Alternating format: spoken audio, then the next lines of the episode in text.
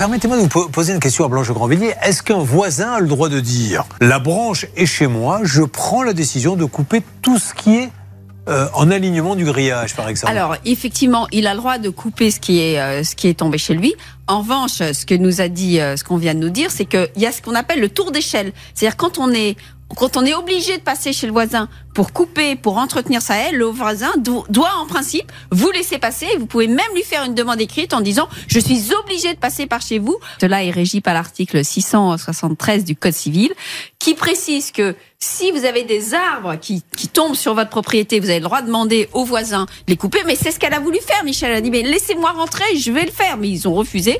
Et vous avez le droit seulement de couper des petites brindilles. Or là, AXA, a la, la compagnie d'assurance a parfaitement reconnu la responsabilité mmh. euh, du voisin. C'est sur le chiffrage. Voilà, ah, exactement.